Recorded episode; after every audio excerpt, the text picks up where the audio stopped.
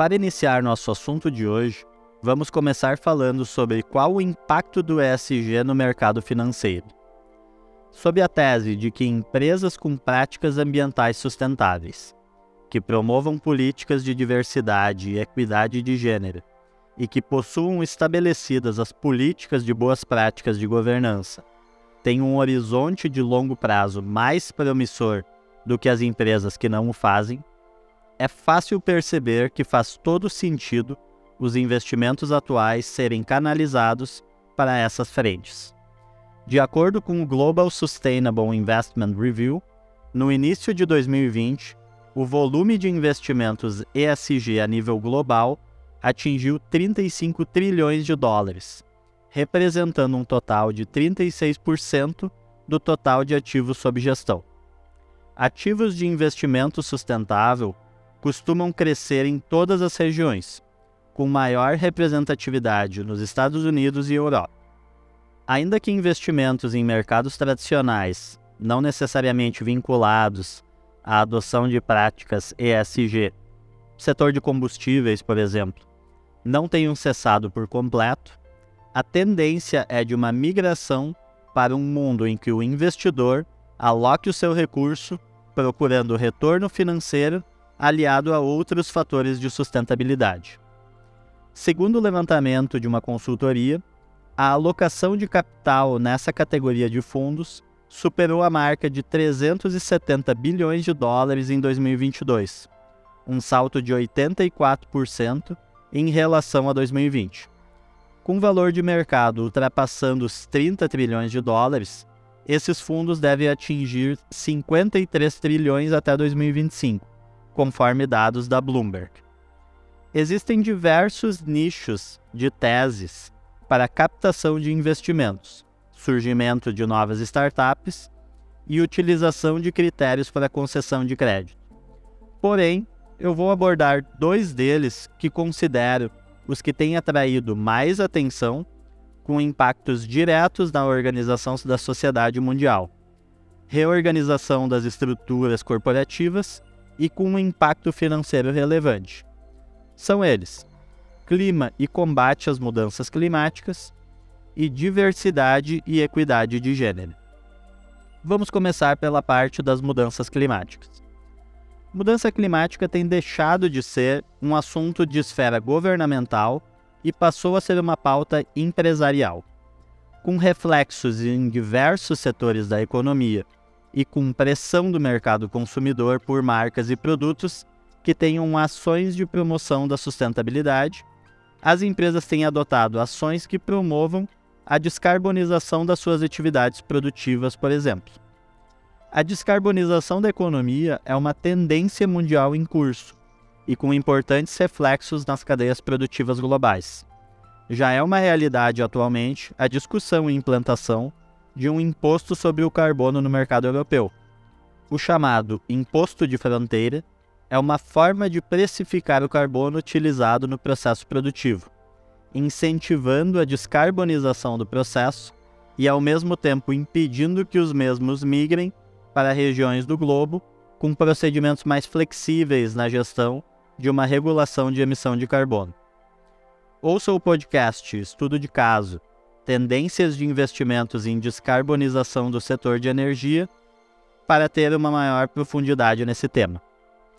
Dito isso, fica clara a importância de caminhar no médio e longo prazo para processos de produção na fabricação de quaisquer produtos que tenham utilização de matriz energética limpa, processos de economia circular com análise de ciclo de vida dos produtos e redução ou compensação da pegada de carbono do processo produtivo.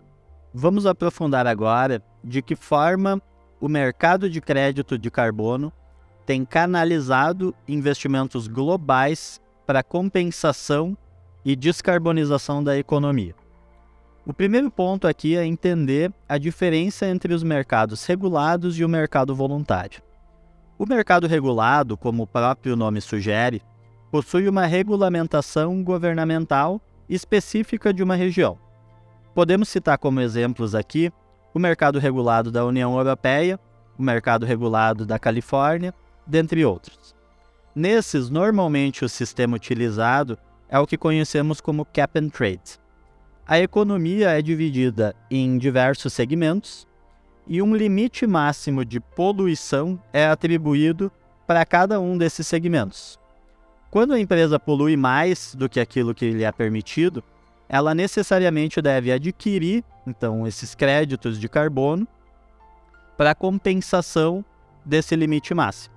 E da mesma forma, empresas que poluem menos podem vender, ou até mesmo aquelas que geram vendem os seus créditos para essas que têm a sua pegada de carbono maior do que o regulamentado.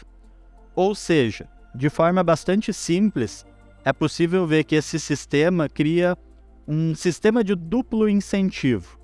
As empresas que poluem mais são penalizadas, ou seja, é atribuído um custo à externalidade negativa do seu processo produtivo, e as empresas que investem em fontes limpas de geração de energia, por exemplo, são beneficiadas, podendo vender os seus créditos. O mercado voluntário, que é aquele que mais interessa ao Brasil no momento, funciona de uma maneira um pouco distinta. Como o próprio nome indica, o mercado voluntário é determinado pelas empresas que, pela pressão do seu mercado consumidor, que exige que as marcas e empresas tenham uma postura ambiental, realizam o seu inventário de carbono do seu processo produtivo e compram créditos de projetos para realizar essa compensação, se tornando dessa forma carbono neutro, que é uma expressão que muitos de vocês já devem ter ouvido falar. Esse assunto interessa especialmente ao Brasil porque o Brasil tem um grande potencial de geração de créditos de carbono. O Brasil possui aproximadamente 40% das reservas de floresta tropical, que são considerados um grande estoque de carbono. Projetos de geração de carbono podem vir de diferentes fontes: energia eólica, energia solar, biomassa, reflorestamento e projetos de conservação.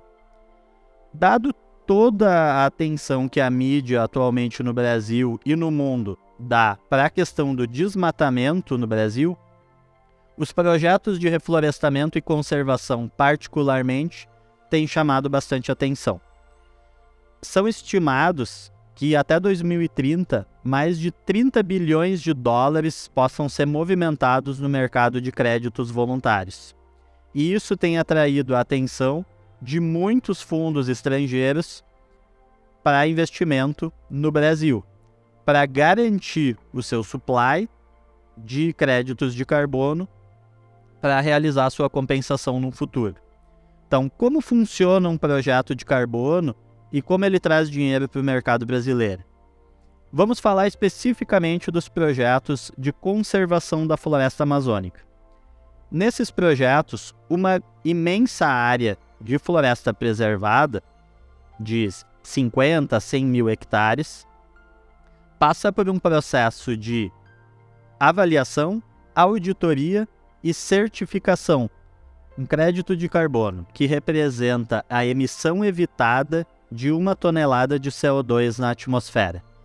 Então, após esse projeto ser certificado, os créditos de carbono garantem um fluxo financeiro para o dono da terra maior do que ele teria se ele desmatasse e produzisse soja ou criasse gado. Ou seja, é este viés financeiro aliado à preservação ambiental que deve mudar completamente a forma como a gente entende sustentabilidade nas próximas décadas. Ou seja, é criado um incentivo financeiro para aquele dono da terra que antes via a floresta deitada mais valiosa que a floresta em pé, e agora ele tem uma remuneração sobre a conservação da sua área. Por fim, e como a gente pode ver pelos dados de que em 2022 o mercado de créditos de carbono voluntário já movimentou aproximadamente mais de 3 bilhões de dólares, é certo dizer que esse já não é mais um mercado com potencial, e sim com uma grande realidade que já tem trazido muitos investimentos estrangeiros e ainda vai trazer muito investimento relacionado ao assunto da sustentabilidade, principalmente no Brasil. Crédito governamental, fundos de investimentos e canalização de recursos de private equity e venture capital para crescimento e criação de startups nesse setor estão migrando com grande velocidade para esse foco. Ferramentas e conceitos da gestão financeira tradicional, como análise de TIR, VPL, Payback, precisarão necessariamente caminhar em conjunto com a avaliação de como a implantação dos conceitos ESG melhoram as outras áreas da empresa, como marketing e vendas, por exemplo. Da mesma forma, o tema diversidade e equidade de gênero tem tomado conta da pauta empresarial. Concessão de crédito a partir da avaliação de indicadores de diversidade, fundo com foco em founders que sejam mulheres, startups que promovam um ambiente mais diverso. Tudo isso tem sido analisado pelo nível executivo de grandes corporações a pequenas empresas. A equidade de gênero pode ter um impacto positivo no retorno financeiro das empresas de várias maneiras. Com destaque para a atração e retenção de talentos, aumento da criatividade e inovação, aumento da produtividade e melhora na reputação da empresa. Empresas que promovem a equidade de gênero e a diversidade são mais atraentes para os talentos, mais inovadoras e produtivas e podem ter uma reputação positiva junto aos consumidores e também investidores. Veja o vídeo do bate-papo FGV com Lígia Pinto, em que ela comenta sobre a relação entre diversidade e resultados financeiros das empresas. Que empresas que têm maior diversidade, em especial mais mulheres em altos cargos, que elas são mais rentáveis, né? É, e usando é, dois parâmetros distintos de métrica financeira, não é aquela coisa, ah, não, é que mediu pelo EBITDA, não, não, está super comprovado e estudos reiterados. Então, existe até uma questão financeira, uh, na medida em que haver maior diversidade dentro da empresa uh, faz com que haja maior deliberação, é, para a tomada de decisões. Essa maior deliberação gera inovação.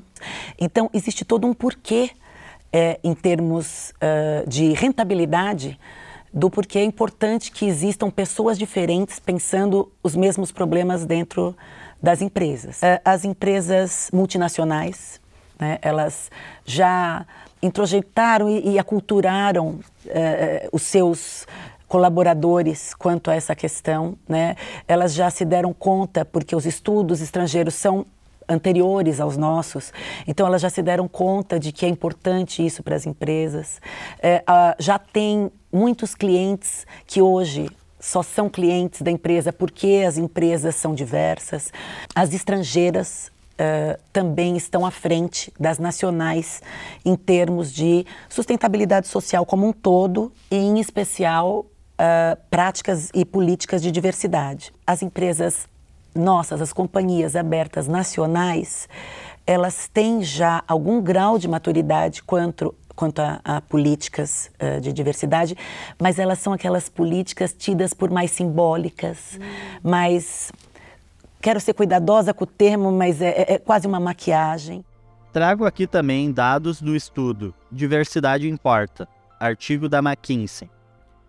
O relatório da McKinsey, publicado em 2020, descreve os resultados de uma pesquisa com 700 grandes empresas e aproximadamente 4 mil funcionários focados na América Latina. Esse estudo já foi realizado anteriormente e em outras regiões, apontando resultados similares.